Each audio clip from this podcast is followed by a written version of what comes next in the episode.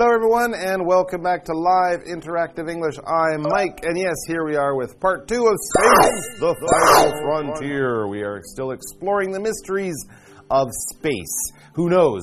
Maybe someday in the future you guys might be living or working in space. That would be pretty exciting. We've already learned about some of the things that happened in the exploration of space in the past course, 1957 saw Sputnik 1, the first man made object to orbit or to go around the Earth as a satellite. And then we also learned about good old Neil Armstrong and his friend Buzz Aldrin, Apollo 11, the first people to walk on the moon. There haven't been many people who've actually walked on the moon, a very small number, but more people have gone into space. Of course, the space shuttle, the International Space Station, the Russians, the Soviets had their own space program for many years. And now, if you have enough money, you can even be a space tourist. There are a few different ways that you can get to experience space if only for a few minutes. But yes, we might be living in space. Well, you guys might be living in space in the next 10 or 20 years, and that would be a very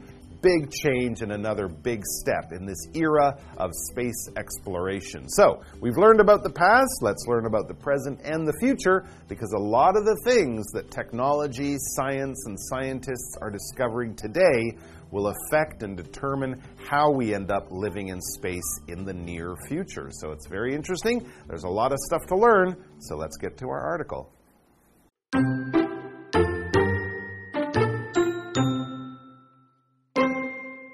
Hubble Space Telescope. As humans sought to better understand distant star systems, we began constructing telescopes that could be placed in Earth's orbit. Though not the first, the Hubble Space Telescope is one of the most versatile ever made. It continues to operate today, over 32 years since its launch in 1990. It is now joined by the James Webb Space Telescope, which can capture objects too far away for Hubble to detect. Scientists believe it may shed light on the first stars ever born.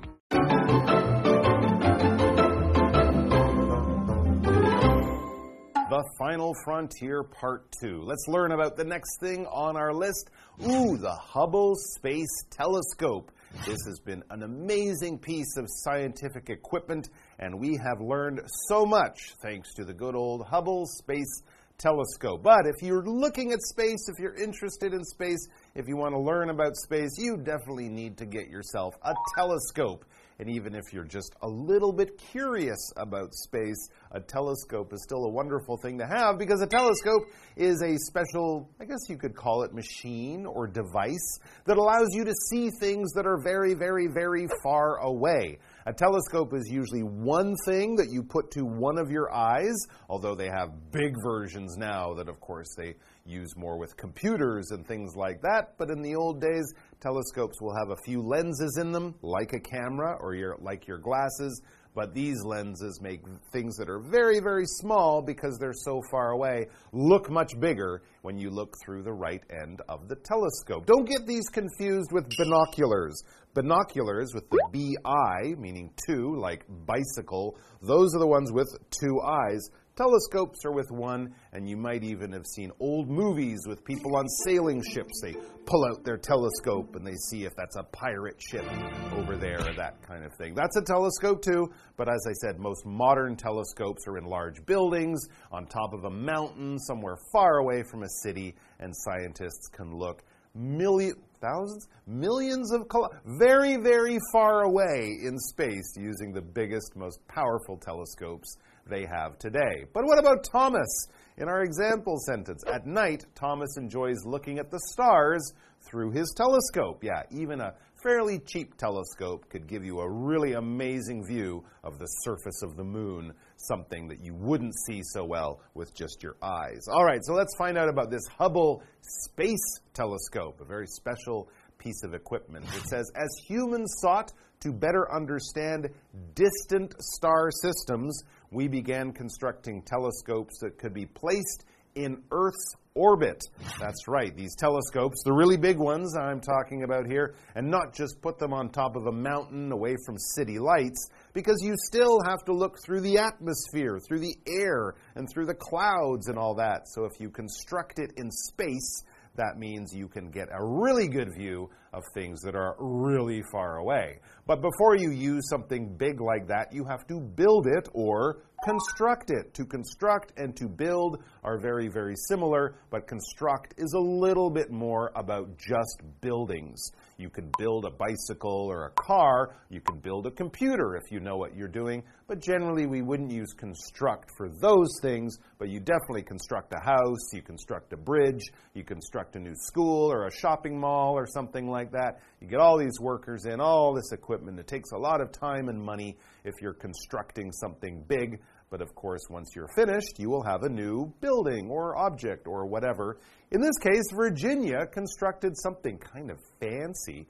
Virginia constructed a fountain beside her garden. I've never had to construct a fountain, so I wonder how Virginia did it. But anyway, that's another article. We also have this word orbit. They constructed and placed this space telescope in orbit. I mentioned orbit as a verb. To orbit is to go around a planet in a circular motion, in the same way that the moon orbits the earth, the earth orbits the sun, that kind of thing. It might take a really long time, and you're traveling a really long way but it's a very regular thing, and once it completes one orbit, to use it as a noun, it will just orbit again to use it as a verb. But that is basically one lap, one tour, or in orbit means in a circular motion. It won't spin off and fly into space, it will just hang around the Earth. For example, it takes 365 days for Earth to complete one orbit around the Sun, and that's what we call one year.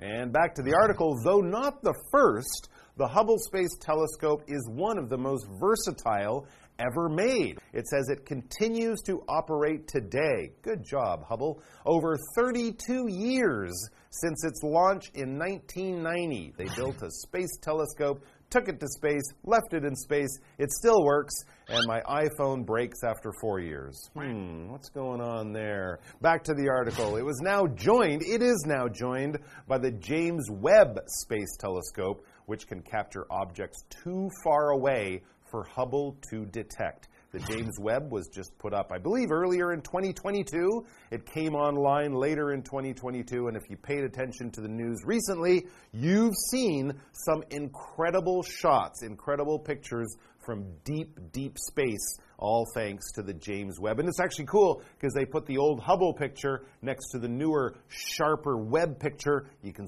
see what an improvement it is. And these pictures, forget about space science. If you just like cool things or art, look at these pictures. They're unbelievable. And then it says scientists believe it, that's the new James Webb telescope, scientists believe it may shed light on the first stars ever born. Because the further away we look in space, also, the further we are traveling back in time, since light moves very quickly. Interesting. Yes, we're capturing these pictures. To capture something is to kind of grab something and hold on to it and not let it go. The police will try to capture criminals. If your dog escapes before you can give it a bath, you'll have to chase it around the house and capture it before you can put it in the bathtub and give it a good wash. And we also use it to talk about machines that sort of record things. You can use a microphone to capture sound, you can use a camera to capture a picture, that kind of thing. You're sort of freezing something and holding on to it so that you can use it later on. You're recording it in some way. For example, that company uses several methods to capture customer data. They might look at your internet history or, you know, check out your credit card rating or something like that. But they're recording and gathering that information. Let's take a break and then we'll be back because there's a few more cool things in space to check out before we finish up.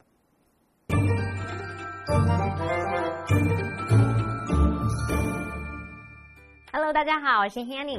我们今天继续来看看人类进行太空探索的一些重要成就。下一个要介绍的就是哈勃太空望远镜 （Hubble Space Telescope）。那么 telescope 就是望远镜。Mike 老师他有补充一个 binoculars，是拼作 b i n o c u l a r s，binoculars 表示双筒望远镜。好，那么课文提到说，为了更了解遥远的恒星系统，人类开始建造可以放置在地球轨道上的望远镜。那么哈勃太空望远镜虽然不是第一座，但是它却是有史以来用途最广泛的望远镜之一。那么从一九九零年发射以来呢，它至今仍然持续运作超过三十二年。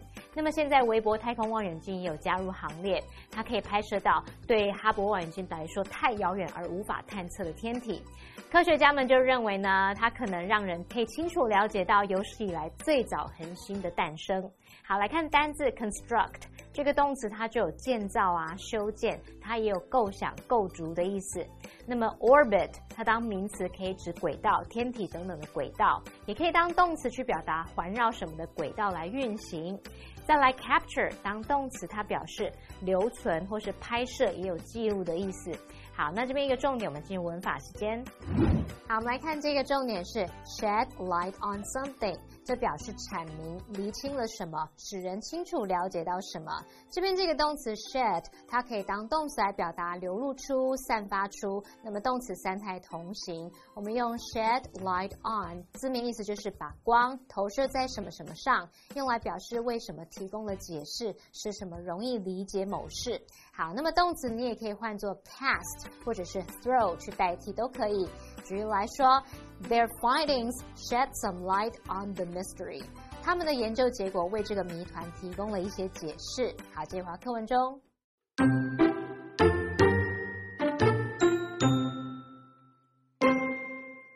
International Space Station. Starting in 1998, astronauts assembled the International Space Station bit by bit as pieces were sent up in shuttles. When the first crew arrived two years later, what had previously been a science fiction dream became reality living in space. Its primary purpose is to determine whether extended space travel is possible for the human body. We've come a long way since launching Sputnik 1 into the skies.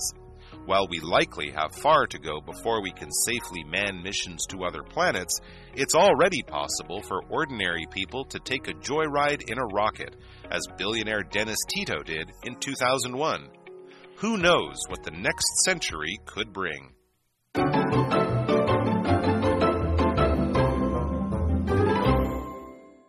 Right, and the fourth thing that we have for you in the human exploration of space is also the biggest thing we've ever put up in space the ISS, or to give it its official name, the International Space Station. It's still up there. Sometimes you can even see it flying through the sky at night, but it won't be there for long. I think they're going to be moving to a bigger house or a bigger space station in the near future. But it's been there a while. It says starting in 1998.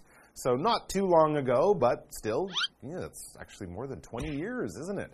But starting in 1998, astronauts assembled the International Space Station bit by bit as pieces were sent up in shuttles. Yeah, they kind of put it together like a big Lego set kind of putting up one part, and then the Russians would put up another part, then the Japanese, and then the Europeans. It was built up slowly, and now it's quite big. It says when the first crew arrived two years later, so that would be in the year 2000, what had previously been a science fiction dream became reality living in space. It's true, the Russians, the Soviets had lived in space uh, before that, but in a much smaller type of place. And of course, the Americans had their Skylab uh, space station back in the 70s. But those were tiny little things. That would be like living in a car as opposed to living in several train carriages or buses, which is more like the size they have now, making living in space much easier, safer, and more comfortable for sure. But what is the ISS up there for? Well, its primary purpose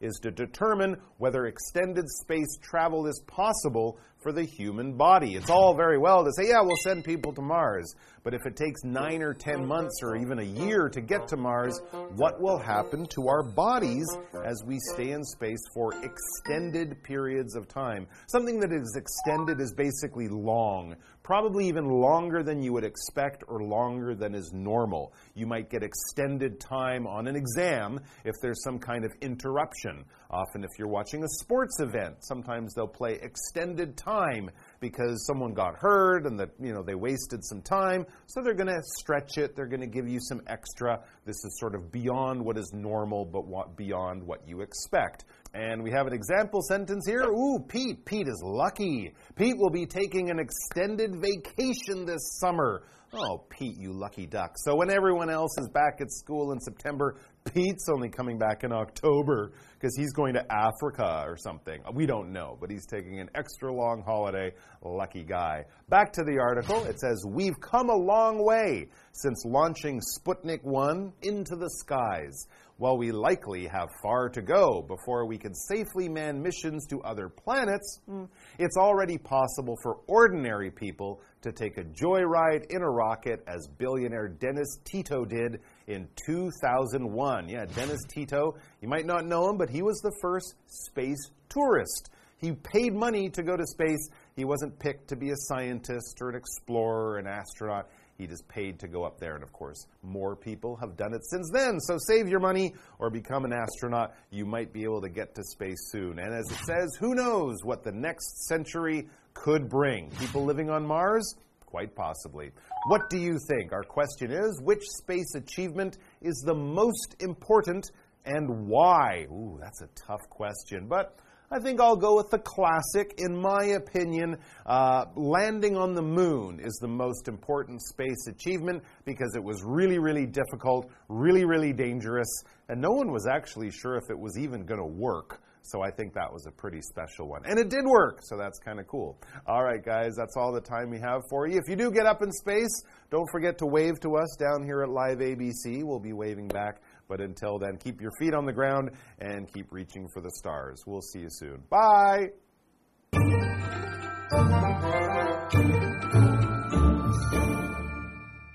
好，下一个重要成就是国际太空站。从一九九八年开始， 太空人们呢就用太空梭运送组件，一点一点的组装国际太空站。那么，国际太空站的主要目的就是要确定人体是否可以承受长时间的太空旅行。我们看到这两天的课程，可以了解到，从发射第一颗成功的人造卫星至今呢，太空探索的领域已经有长足的进步了。下个世纪还会发生什么事，谁也说不准。我们最后来看单字 extended，它是形容词，可以形容时间是长的、延长的。那老师就有提到啊，考试可能。呃，考试啊，或者是运动赛事中途可能会因为某些事中断，然后要延长时间。老师有提到 interruption 这个字，I N T E R R U P T I O N，interruption 可以表达干扰、打断或是中断。好，这边两个重点，我们进入文法时间。好，来看第一个重点是 bit by bit，表示一点一点地、逐渐地。我们用名词 by 名词去形成副词片语，它就带有逐步、逐渐、逐怎么样、怎么样的那种意思哦。好，那其他常见的用法就还有 step by step，那就是逐步地、按部就班地；little by little 就是一点一点地、渐渐地。Day by day 就是逐日的，一天一天的，还有 one by one 可以表达一个接着一个的。举例来说，little by little they grew fond of each other，他们逐渐喜欢上彼此了。好，第二个重点是 whether 表示是否点点点，那它可以引导名词子句用来当主词啊、受词或者是补语。那么 whether 之后常常会接 or not，或者是你也可以把 or not 移到名词子句的后面。也就是说呢，whether 引导的名词子句你可以写作 whether 主词加动词 or not，或者是 whether or not 主词加动词，或者是你还可以省略 or not，就只写 whether 主词加动词。好，来看两个例句哦。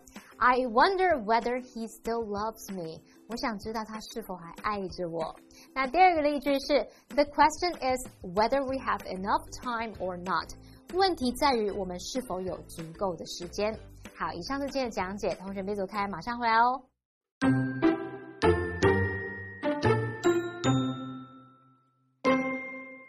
Hubble Space Telescope as humans sought to better understand distant star systems, we began constructing telescopes that could be placed in Earth's orbit. Though not the first, the Hubble Space Telescope is one of the most versatile ever made. It continues to operate today, over 32 years since its launch in 1990. It is now joined by the James Webb Space Telescope, which can capture objects too far away for Hubble to detect. Scientists believe it may shed light on the first stars ever born. International Space Station. Starting in 1998, astronauts assembled the International Space Station bit by bit as pieces were sent up in shuttles. When the first crew arrived two years later, what had previously been a science fiction dream became reality living in space. Its primary purpose is to determine whether extended space travel is possible for the human body. We've come a long way since launching Sputnik 1 into the skies. While we likely have far to go before we can safely man missions to other planets, it's already possible for ordinary people to take a joyride in a rocket, as billionaire Dennis Tito did in 2001. Who knows what the next century could bring?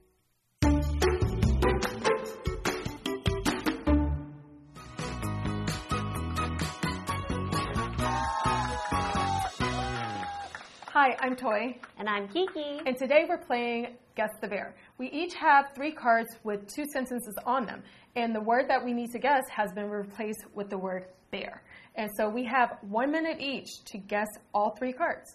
You want to go first? Okay. Are you ready? I am. Okay. So let's see. Noun, one word. At the observatory, we use a bear to view the planets. The bear is so powerful you can see valleys on, on the moon. Telescope? Yes.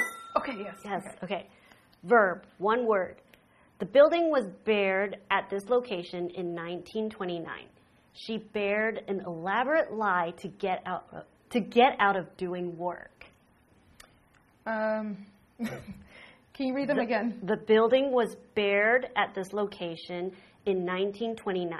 She bared an elaborate lie to get out of doing work. Created? No. Uh, built? Close. Uh, constructed? Yes, very good. Okay, last one. Phrase, three words. Can you bear, bear, bear the meaning of this paragraph? I was hoping you could bear some bear, bear the situation. Oh gosh, I hope you can give me some help. Uh, uh, Oh, this is hard. Okay, What is it? so this one, can you shed light on the meaning of this paragraph? I was hoping you could shed some light on the situation. okay.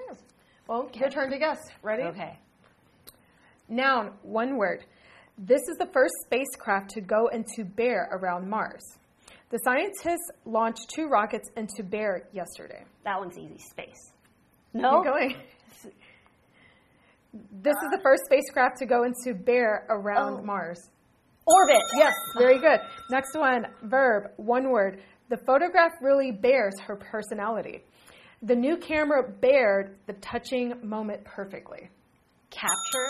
Yes, very good. Last one, phrase, three words.